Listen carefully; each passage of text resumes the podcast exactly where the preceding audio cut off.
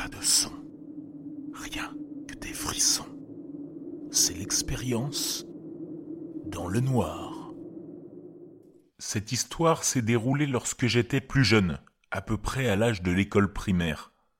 Certains détails peuvent donc être flous, car c'était il y a très longtemps. J'étais dans un hôtel et j'étais complètement seul.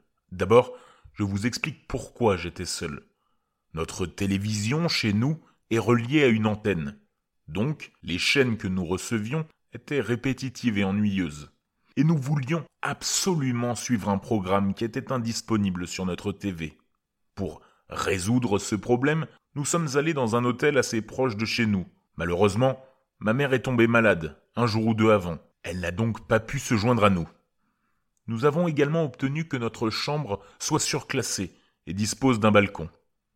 C'est particulièrement important comme détail, car si la chambre n'avait pas été surclassée, je ne pense pas que cela soit arrivé. Cela s'est produit le jour de notre départ, donc le jour de Thanksgiving. Nous avions prévu de sortir la nuit précédente, de nous réveiller et de regarder le programme le matin, puis de rentrer chez nous le soir. Il était environ huit heures du matin quand le reste de ma famille, excepté ma mère, est sorti pour faire une course. Moi, étant paresseuse le matin et ne voulant pas me préparer tout de suite, j'ai choisi de rester dans la chambre d'hôtel. Avant de partir, mon père m'a dit de fermer la porte à double tour et de toujours vérifier le Judas, au cas où quelqu'un d'étrange se présenterait. On a même fait une simulation avant de partir. Par une étrange ironie du sort, moins de cinq minutes après leur départ, quelqu'un a commencé à frapper à la porte. Appliquant les conseils de mon père, j'ai regardé par le Judas. Je m'attendais à voir mon père me surprenant avec un autre euh, contrôle. Mais la personne que j'ai vue ne ressemblait en rien à mon père. Je crois que l'homme était très vieux, avec des cheveux gris, qui montraient des signes de calvitie.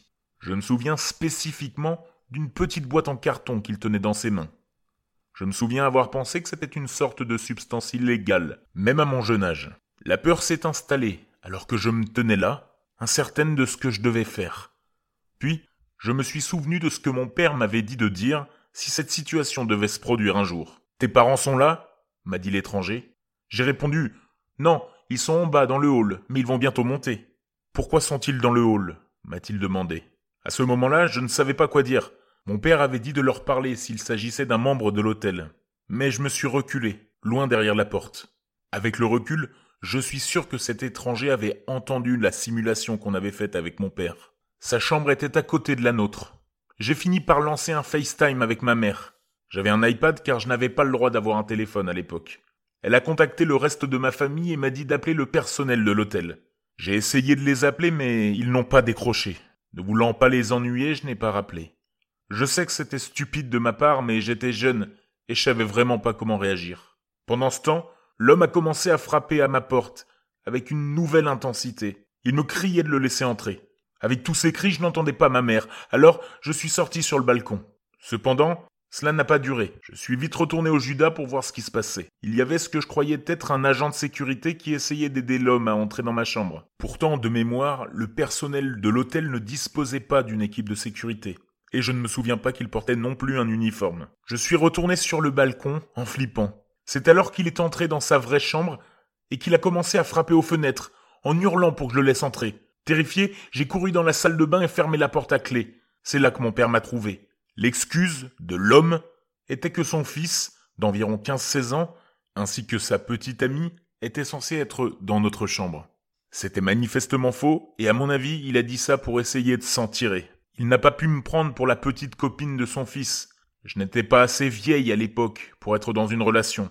Si mon père ne m'avait pas dit de vérifier la porte, j'aurais ouvert à cet étranger. Cet étranger au timing parfait qui savait exactement quand mon père était parti. Et le fait que j'étais toute seule dans la chambre. Toutes ces raisons me portent à croire qu'il aurait pu tenter quelque chose. Heureusement pour moi, je ne le saurais jamais.